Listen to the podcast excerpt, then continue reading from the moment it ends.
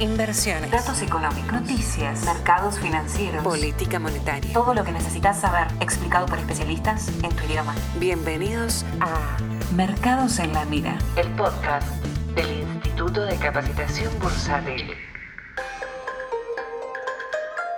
Bienvenido, inversor argentino.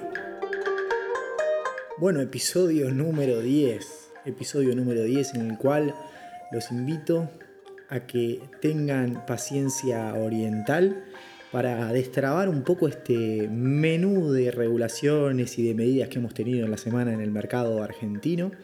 Y después, como hacemos siempre en la segunda parte, discutir sobre lo que está pasando en los mercados internacionales, puntualmente en Estados Unidos, que ahora sí la cosa se puso picante, picante en términos políticos. Ya estamos en la recta final de cara a las elecciones presidenciales. Tuvimos debate presidencial, esta semana vamos a hablar de eso y vamos a hablar también de lo otro que es muy importante. Ya está en el Congreso estadounidense el paquete de estímulos fiscales discutiéndose y lamentablemente no es el paquete que todos esperábamos. Así que si te interesan estos temas y todavía no sos lo suficientemente oriental como para leerlos en chino, yo te los traduzco al idioma castellano. Así que quédate ahí que ya arrancamos.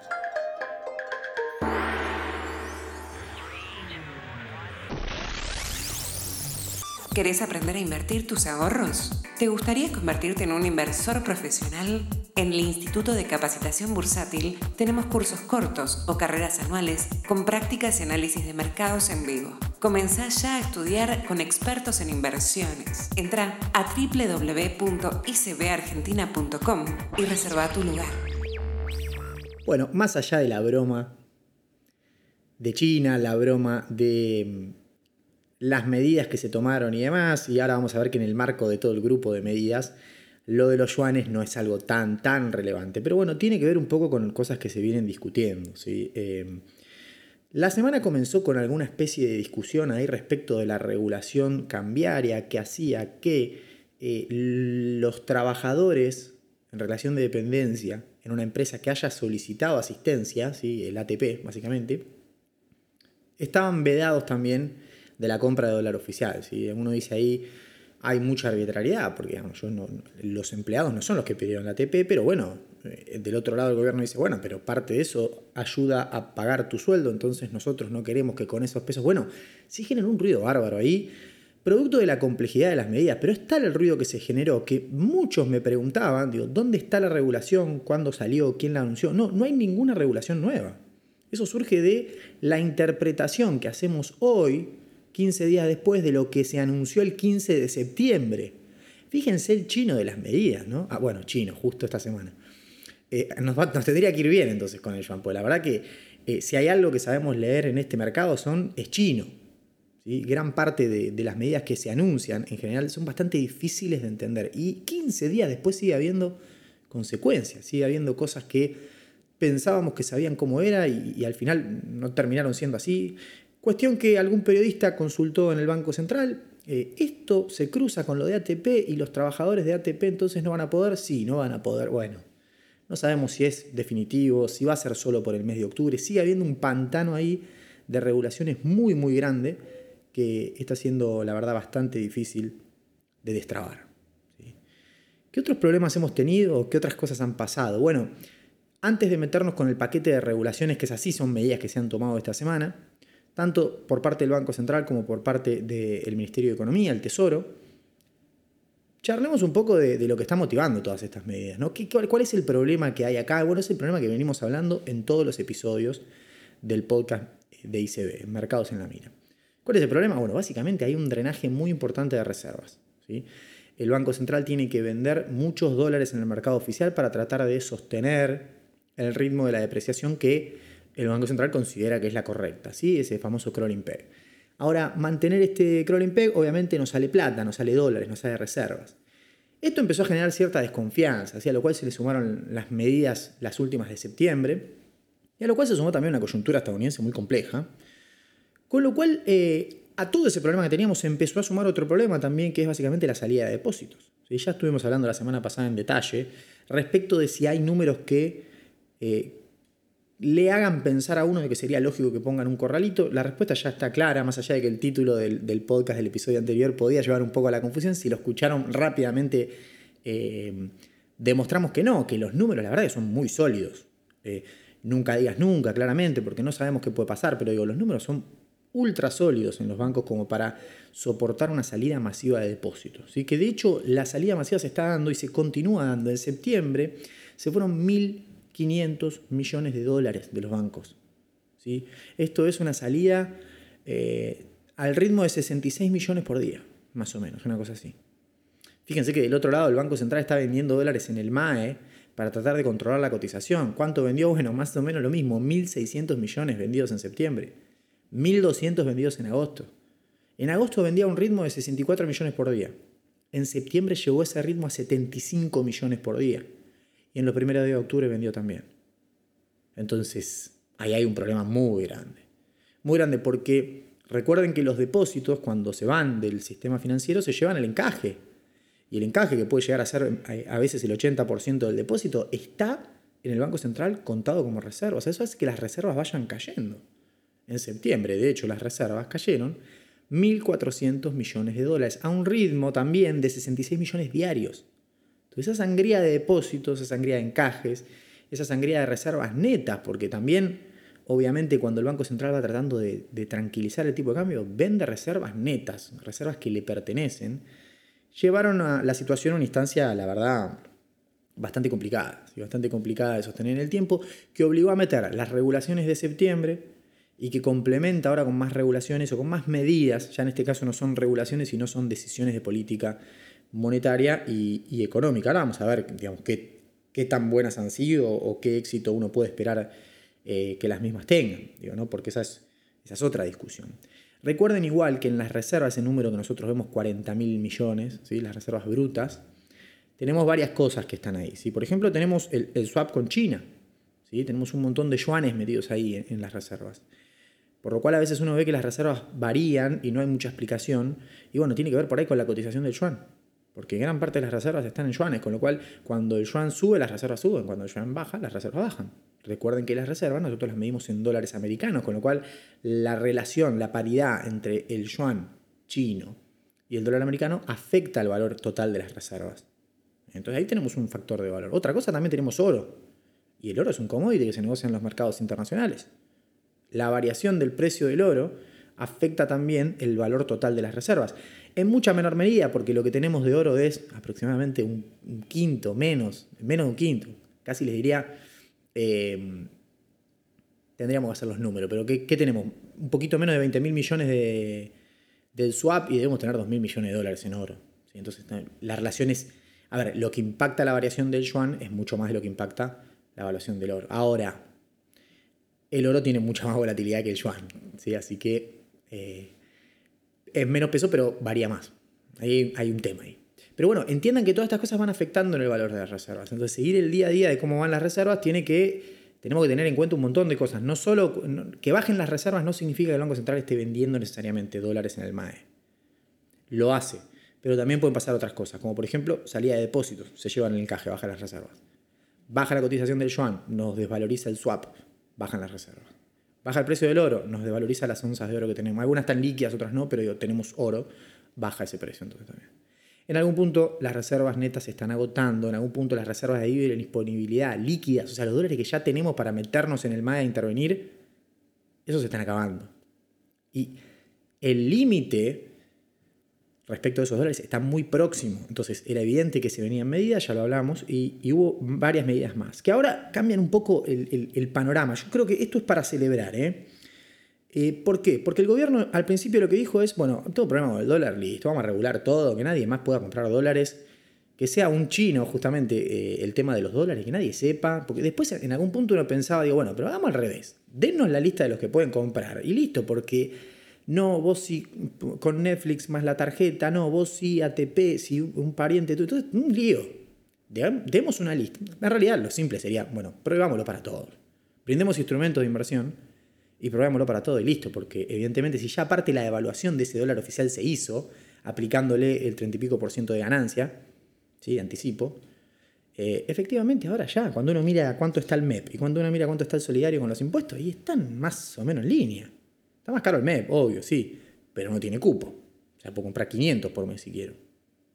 Bien, entonces bueno, ¿qué pasaba ahí? Ahí lo que, te decían del gobierno, la señal que te daban del gobierno es, te lo voy a complicar, vos querés comprar los dólares, bueno, vas a tener que venir tal día, tal hora, con tantos papeles, entrar a un sistema de no sé qué, mandarme una foto de no sé cuánto y ahí recién vamos. Entonces dices, bueno, está bien, evidentemente quieren cuidar los dólares, van a hacer ese tipo de cosas. Ahora, del otro lado, ¿qué más estás haciendo? Porque cuando uno mira las tasas del tesoro, las tasas del tesoro están por abajo de la inflación. La única tasa que tenemos que más o menos nos salva en el corto plazo es la del plazo fijo, que es una tasa que determinó el Banco Central en relación a la tasa del ELIC. Es un, coeficiente de 87% de la tasa de, del ELIC, que está en 38, el 87% es 33. Eso lo tienen que pagar los bancos. Pero es la única tasa que te salva. Está palo a palo con la inflación anual, así que tampoco es que te hace ganar mucho. Entonces, claramente faltaba otra cosa. Porque si vos me podés complicar el hecho de que yo ahorre en dólares, te lo entiendo. Por ahí no lo comparto, pero entiendo que en tu lógica está eso. Ahora, de la misma forma que haces eso, del otro lado lo que vos podrías hacer para darle un poco más de sentido es darme alguna herramienta de inversión que me permita ganarle a la inflación, que me permita cubrirme del dólar. Bueno, las medidas que se anunciaron en estos días apuntan un poco a eso. Apuntan un poco a decir, bueno, está bien, te vamos a complicar la vida, pero te vamos a dar alguna, vía de escape. Por ejemplo, el Tesoro esta semana, la semana que viene, perdón, va a emitir letras linkeadas, que su valor está linkeado al dólar oficial. Es un instrumento en dólares, dolarizable. Perfecto. ¿Me va a pagar en dólares? No, te va a pagar en pesos el equivalente al tipo de cambio. Pero si el tipo de cambio oficial sube 3%, a vos te van a pagar 3%. Entonces, tenés cobertura cambiaria. ¿Y vos qué me vas a decir? De otro lado ya está diciendo, sí, el tipo de cambio tiene el crawling peg ese. Ojo, porque justamente otra cosa que anunció el Banco Central es que elimina el crawling peg. Elimina el crawling peg. De hecho, cuando lo terminaron de anunciar, al rato dijeron, ya mañana arrancamos un 1% arriba del tipo de cambio. ¿Qué es esto de eliminar el crawling peg? Bueno, el Banco Central lo que dijo es, bueno, eliminamos esta cosa de que todos los días la variación va a ser la misma. No, ahora nos vamos a dar un poco más de margen. Un día va a subir más, otro día va a subir menos nuestro objetivo es el tipo de cambio real multilateral. Y eso, créanme que es algo positivo, que el Banco Central tenga como target el tipo de cambio real multilateral y no el tipo de cambio nominal es algo muy positivo. ¿Qué es este tipo de cambio real multilateral? Bueno, está la, metodología en, en la página del Banco Central, lo pueden buscar, pero digo, básicamente es un tipo de cambio que te considera la inflación tuya y cómo se mueven también las inflaciones y los tipos de cambio de tus socios comerciales. Es como un resumen de todo eso, es un lío. Bueno, metodológicamente es medio complejo calcularlo, pero no es tan difícil de entender. Ustedes piensen que si vos, la cotización del dólar contra el, peso, si esa cotización sube, no sé, 10%, vos decís, bueno, soy 10% más competitivo porque mis productos en dólares valen 10% menos. Entonces me va a ser más fácil exportar. Ahora, ¿qué pasa ahí? Eh, si tu inflación, vos subís 10% del tipo de cambio y la inflación es 20% en pesos. Bueno, perdiste 10% de competitividad. 10 puntos en realidad. ¿sí? ¿Por qué? Porque efectivamente sos 10% más competitivo por tipo de cambio, pero sos 20% menos competitivo por precios en pesos. Entonces, en el saldo te da una caída del 10%. Entonces, primera cuestión, el tipo de cambio nominal está bien, pero hay que ver los precios también en tu moneda y, e incluso habría que mirarlos también en la moneda de Estados Unidos, hacer las dos cosas. ¿Sí? El caso de Estados Unidos tiene menos del, 1%, menos del 2% de inflación, con lo cual tampoco te va a cambiar mucho, pero bueno, es para considerar. Entonces, lo importante es el tipo de cambio real. Y, no solo el tipo de cambio real con Estados Unidos. ¿Por qué? Y porque yo soy socio de, China, yo soy socio de Brasil. Todo bien con Estados Unidos, pero también me importa ver con los que comercio cómo estamos en términos de competitividad. Bueno, el tipo de cambio real multilateral contempla todo eso. Por eso es muy bueno que la política cambiaria se, base más en el tipo de cambio real multilateral que en el tipo de cambio nominal. Entonces ya ahora empieza a jugar distinto porque vos me decís que me soltás el tipo de cambio oficial. Vas a ser un poco más flexible. Por ahí un día salte 1%, al otro día baje 2%. Bueno, tiene más volatilidad. Bienvenida la volatilidad. Y por otro lado me das instrumentos para que yo me cubra de eso. Bueno, ahora tiene un poco más de sentido. Ahora tiene un poco más de sentido lo que me están ofreciendo. Faltaba esto. Esto no va a solucionar gran parte y podrían haber hecho muchísimo más, pero digo, bueno, por lo menos eh, toman ese camino que me parece que es positivo. ¿sí? ¿Qué otras cosas anunciaron? Eh, van a subir la tasa de pases pasivos de un día eh, de 19 a 24%. Esto es bueno, los bancos tienen un stock básicamente de casi 800 mil millones de pesos parados ahí, que no pueden colocar en el LELIC porque tienen regulación, entonces van a pases, a pases a un día. O sea, le dan la plata al Banco Central a un día. Y el Banco Central les pagaba 19%. 19%. Una tasa que está 20 puntos abajo la inflación. Eh, bueno, esa tasa sube al 24, lo cual va a mejorar mucho el esquema para los bancos. Eh, y por supuesto va a permitirle tal vez que los bancos puedan subir un poquito las tasas pasivas, o sea, las tasas que te pagan el plazo fijo. ¿Sí? ¿Por qué? Porque ahora pueden descargar a una mejor tasa lo que no pueden poner en el LIC. Y obviamente no pueden prestar tampoco porque no hay mucha demanda de crédito, entonces van al Banco Central. Bueno, el Banco Central los tenía presos y les pagaba poco, ahora le va a pagar un poco mejor. Eso puede mejorar la rentabilidad de los bancos y eso puede hacer que los bancos también empiecen a decir, che, con este nuevo esquema me gusta, ¿eh? voy a salir a buscar más liquidez. Entonces, ¿cómo buscan liquidez los bancos? Haciendo plazo fijo. Te sacan los pesos a vos, te hacen un plazo fijo y te pagan una tasa. Bueno, si compiten por la liquidez, tal vez en vez de pagar 33, tengan que pagar 34, no lo sé, puede andar. Pero es una buena medida, también está acertada, de hecho ya se venía diciendo hace bastante. ¿sí? Lo que falta son las tasas del tesoro, básicamente. Eh, ¿Por qué hablamos tanto de China? No? Digo, bueno, porque también otra cosa que se va a hacer es se va a permitir la operatoria en el MAE y en ROFEX, ¿sí? el mercado a término de Rosario, donde están los futuros, de eh, yuanes, o sea que la gente va a poder comprar y vender yuanes, no la gente, perdón, me retracto, eh, los operadores de comercio exterior van a poder operar yuanes, ¿sí? compra-venta de yuanes. Para operatorias que tengan que ver con eh, comercio exterior, si no hay que yo mañana voy a poder comprar yuan ahorro, o el MEP, el, el MEP yuan o una cosa por el estilo, no, no, es para operadores comerciales, ¿sí? gente que importa, exporta, etc. La rueda va a estar en el MAE, van a estar los futuros de, de Yuan en Rofex, eso supongo que sí, los, podemos, los podremos operar todos, me imagino. Eh, así que eso va a estar interesante. También hubo regulaciones que tienen que ver con eh, excluir a los funcionarios públicos de, alto rango de la compra de dólar ahorro. Eh, un detalle de color, llega tarde, pero bueno, está bien, me parece un buen gesto. Y finalmente, se le va a dar algunas facilidades a quienes eh, inviertan en el país, a inversiones que vengan en el país, se les va a dar acceso al mercado de dólar oficial un año después de, realizar esa inversión, tratando de conseguir dólares, se llama la película. Eh, está bastante bien lo que vemos hasta acá. ¿sí? Después eh, Economía ayudó con otras medidas que son básicamente baja de retenciones a los exportadores para tratar de que liquiden. Lo bajan tres puntos durante tres meses, una cosa así sería, entre tres y cinco puntos, dependiendo del producto. Me suena que es nada, es muy poco, me da la sensación, pero bueno, da la sensación que se podría hacer un esfuerzo un poquito más grande para conseguir los dólares, que es el, insumo más necesario en esta coyuntura. ¿sí?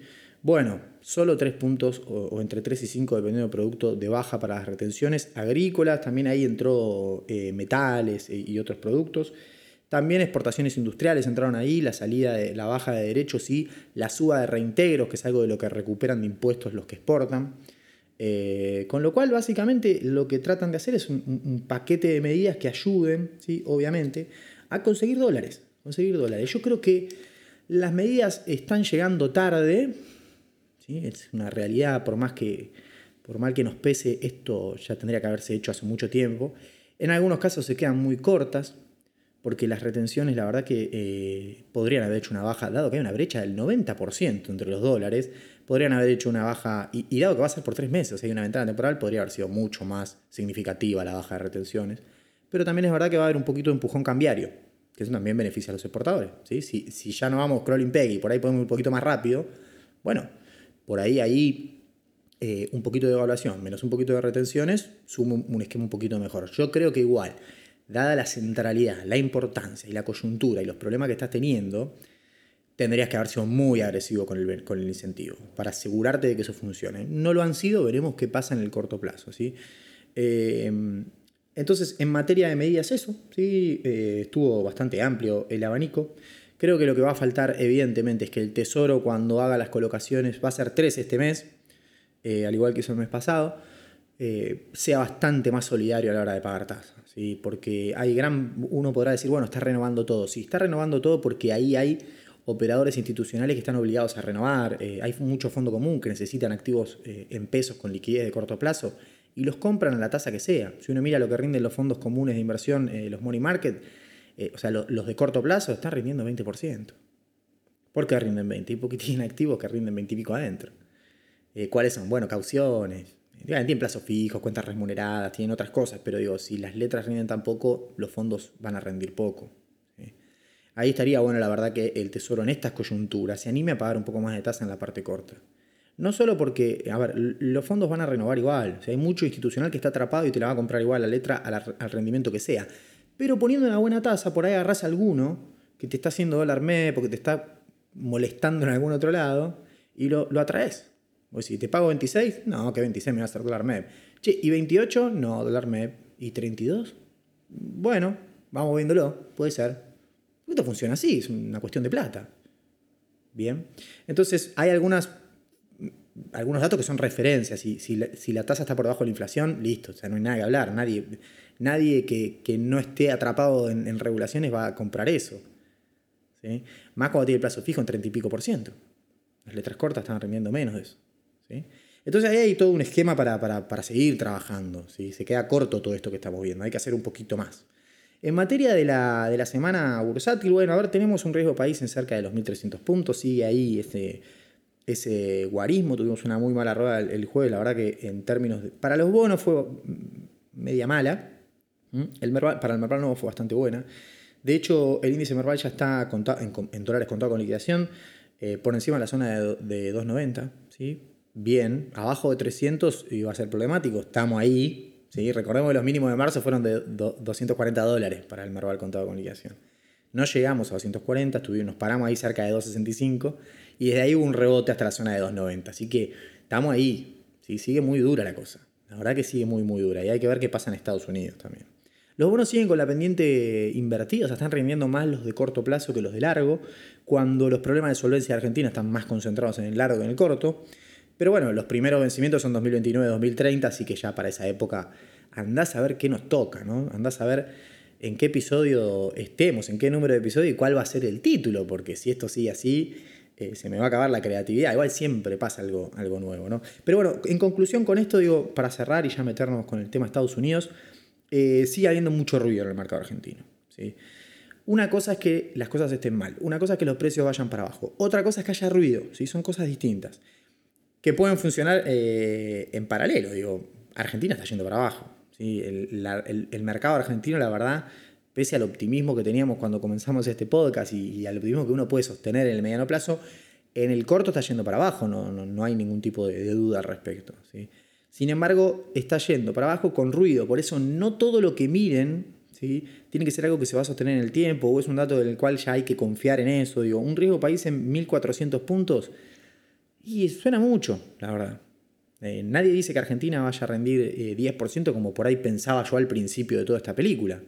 Pero digo, eh, tampoco significa que tiene que rendir 14. Y, y, está la pauta de que en algunos momentos se va normalizando. Pero ¿por qué me refiero al ruido? Me refiero al ruido porque hay tanta volatilidad y tanto movimiento que los precios no tienen sentido entre sí. Entonces ahí nos tiene, nos tiene que llamar la atención eso.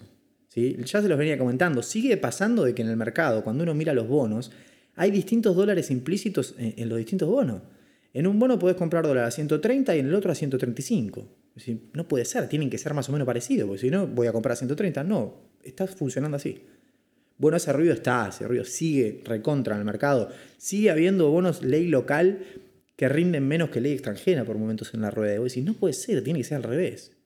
Y bueno, no, está así así porque, porque hay ruido, poco volumen, es un lío, la verdad que es un lío. Eh, y bueno, y obviamente todo lo que tiene que ver con medidas y regulaciones complica. Complica por lo que hablábamos la otra vez, ¿no? Yo esto ya, ya lo mencioné, pero lo repito para el que no lo escuchó. Em, acá te dicen, eh, eh, va a anunciar medidas el, jueves el ministro. Y no sabes, pero si, si va a mandar dólares a la luna o si vamos a abolir el peso y volvemos a una economía de trueque o si entregamos Tierra del Fuego, a, lo, vendemos Tierra del Fuego como parte de pago de algo, no sabés qué va a pasar, vos decís, porque hay alguno te contesta, no, lo que pasa es que ah, tiene que haber un poco de secreto en la medida, porque si no, el sector privado se puede anticipar y eso está perfecto, pero tampoco tanto. Entonces hay mucho ruido. Yo, mi consejo fue siempre el mismo, para mí tienen que dejar pasar un poco los días sin hacer nada, esperar hasta que se resuelva un poco el ruido. El ruido está bajando, con lo cual, bueno, de última está bien las medidas. Sobre todo este tipo de medida. El paquete de, mediados de septiembre era otro paquete de medidas mucho más complejo. Pero bueno, dado el ruido que hay, a veces menos es más. Esa es la conclusión para mí. Eh, finalmente vamos a Estados Unidos. Tuvimos una muy buena semana. La verdad que no nos podemos quejar. Eh, sobre todo para los que estábamos comprados, fue una muy buena semana. Los índices fueron para arriba, ahí tenemos de vuelta el Standard Poor's cerca de la zona de 3.400, 11.600 para el Nasdaq. La verdad que muy, muy buena rueda, con poco dato relevante. Tuvimos PMI que anduvo bien, el de Chicago, la verdad que cerca de la zona 65, un delirio, la verdad, que marca de que la recuperación económica en algunos sectores de Estados Unidos está siendo muy fuerte. ¿sí? Pero bueno, lo más importante fue el debate, ¿no? ya estuvo el primer debate presidencial, Trump y Biden ahí, paraditos los dos, y, uno contra otro. Después, a ver, quién ganó y quién perdió, no lo sé, porque no soy analista político. Eh, les puedo comentar personalmente lo que vi. Hay un seguimiento en vivo en Twitter que, explotó la red durante el debate, fue la verdad muy entretenido. Eh, una de las cosas que, digamos, primo ahí, no, la actitud de Trump en el debate, interrumpiendo y tal. Bueno, Trump es Trump, digo, o sea, no, me sorprende que después de cuatro años haya alguien que se sorprenda porque Trump interrumpe al moderador o lo interrumpe a Biden. ¿sí? Eh, Trump es así, ganó así.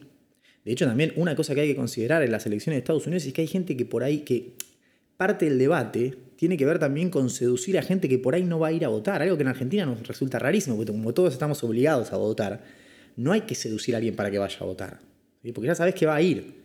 Entonces, hasta por ahí te vote por descarte. Allá no, ya va a votar el que quiere. Entonces, ahí se trata también de ver qué le ofreció a la persona que no va a votar a ninguno de los dos cada uno de los candidatos. Y la verdad que Trump digo, hizo más de lo mismo y de hecho tuvo grandes momentos, porque ha dado respuestas muy interesantes ¿sí? y, tiene una, muñeca para manejar algunos temas que la verdad que, es bueno en ese sentido. ¿no? Indistintamente que después, y ahora vamos a hablar, te dice cada cosa que es tremenda, ¿no? Eh, por el lado de Biden, como que tuvo una muy buena actitud en el sentido de que se lo veía como ganador, y eso es algo positivo, porque de hecho está ganando las encuestas. Se reía de los chistes en algún punto que hacía Trump, eh, y eso lo, perpetuó esa visión de que el tipo siente que va a ganar y se paró como un ganador. ¿sí? Eso fue un acierto. Y en, en varias partes del debate, la verdad que metió goles claros, ¿sí? habló claro, conciso. Ahora después, la verdad, eh, esto ya es medio una opinión personal, pero digo, es un candidato que le, cuesta, se lo ve grande, se lo ve lento, se lo ve. Y, es cuatro años más grande que Trump, no es que le lleva 20 años. Pero digo, se lo ve lento y es una coyuntura económica, política y social muy compleja para gobernar Estados Unidos. Con lo cual, es muy sorprendente que ese sea el candidato de los demócratas. La verdad que eso llama un poco la atención. Alguno me podrá decir, bueno, Trump es el de los republicanos, tampoco es que tienen un gran candidato. Bueno, no importa, digamos, es la contienda que tienen, digo, hay que respetarla. Eh, pero en, concreto, digamos, más allá de que después los analistas políticos puedan decir ganó este, ganó aquel, el mercado votó. El mercado estaba votando, porque los mercados votan, pero no militan. Yo siempre digo. La voy a registrar la frase. Eh, ¿Votan en qué sentido? En el sentido de que cuando Trump más o menos andaba bien, el mercado subía. Uno podía ver los futuros del Standard Poor's, yo me puse en una pantalla de futuros, en otra el debate y otra, obviamente, Twitter. Y cuando Trump metió un acierto, tema Corte Suprema, la verdad contestó muy bien, respondió muy bien, eh, fue muy claro, muy conciso, el mercado volaba. Cuando Trump, bueno, tira el tema de, los problemas del hijo de Biden con la droga, totalmente desubicado, pero digo, bueno, pegó en el debate, el mercado vuela. Entonces vos te das cuenta, digo, bueno, el mercado evidentemente prefiere eh, una continuidad de Trump. O, por ahora está viendo eso. Puede cambiar eso, ¿eh? porque por ahí el próximo quedan dos debates más, por el próximo debate es al revés. ¿sí? Pero bueno, en ese sentido el mercado anduvo muy bien durante el debate porque se lo veía a Trump más agresivo, ¿sí? como que llegaban más los golpes de Trump. Biden estaba más plantado eventualmente. ¿Qué pasó? Sobre el final hubo varios traspiés de Trump fuertes y el mercado se hizo de goma. De hecho, descontó toda la suba, pasó a terreno negativo y hasta el otro día eh, abrimos eh, medio neutrales, después se dio vuelta. ¿sí? Pero ¿qué fueron estos traspiés? Bueno, hay dos cosas muy importantes. Primero, la cuestión social en Estados Unidos. Trump eh, niega prácticamente que haya, eh, que haya racismo o, lo ningunea, y eso obviamente no cae del todo bien porque hay una realidad que, bueno, los analistas políticos podrán decir mejor, pero eso evidentemente no, fue algo que pudo resolver de manera muy buena en el debate. Y finalmente cuando le preguntan de las elecciones, ¿sí? Trump, eh, estando en el gobierno, lo dice libre y llanamente, va a haber fraude ¿sí? y va a ser difícil contar los votos y ver si, si entrego el mandato o no. Eh, algo que obviamente el mercado, eh, que ya más o menos lo habían adelantado, pero escucharlo en el debate en vivo, cuando le hacen puntualmente esa pregunta, que él siga respondiendo eso, bueno, generó una especie de, caos y de pánico, porque institucionalmente vamos a un escenario muy complejo. Al otro día tuvimos la primera reunión entre Minuchin, que es el secretario de Tesoro de Estados Unidos, y Pelosi, que es la representante de los demócratas. Y ahí tuvimos, eh, en la Cámara Baja, ¿no? Y ahí tuvimos, que es donde tienen eh, mayoría los demócratas. Y ahí tuvimos un eh, una primera aproximación respecto de si va a haber o no segundo plan de estímulos. Bueno, parece que no se pusieron de acuerdo. Vamos, vamos, que esto ya es lo último que tenemos que, charlar el día de hoy. Me paso un poquito los 30 minutos, pero vamos a hablarlo bien. ¿Qué es lo que está pasando ahí? Lo que está pasando ahí es lo siguiente. El mercado quiere un segundo programa de estímulos fiscales. Eso va a implicar más emisión monetaria también. Como ya les conté, los programas fiscales tienen que pasar por el Congreso, no los pueden votar así como, como Powell dice mañana emito y listo, no tiene que explicar mucho a nadie. Bueno, no, con los programas fiscales no, el Tesoro tiene que ir al Congreso y tiene que ser aprobado. Lo que pasa ahí básicamente es que los demócratas, bueno, en el medio hubo un cambio en la Corte Suprema, se pasó a segundo plano esa discusión, ahora volvió al primer plano la discusión del segundo programa de estímulos fiscales. El problema es, no se ponen de acuerdo en qué programa van a hacer.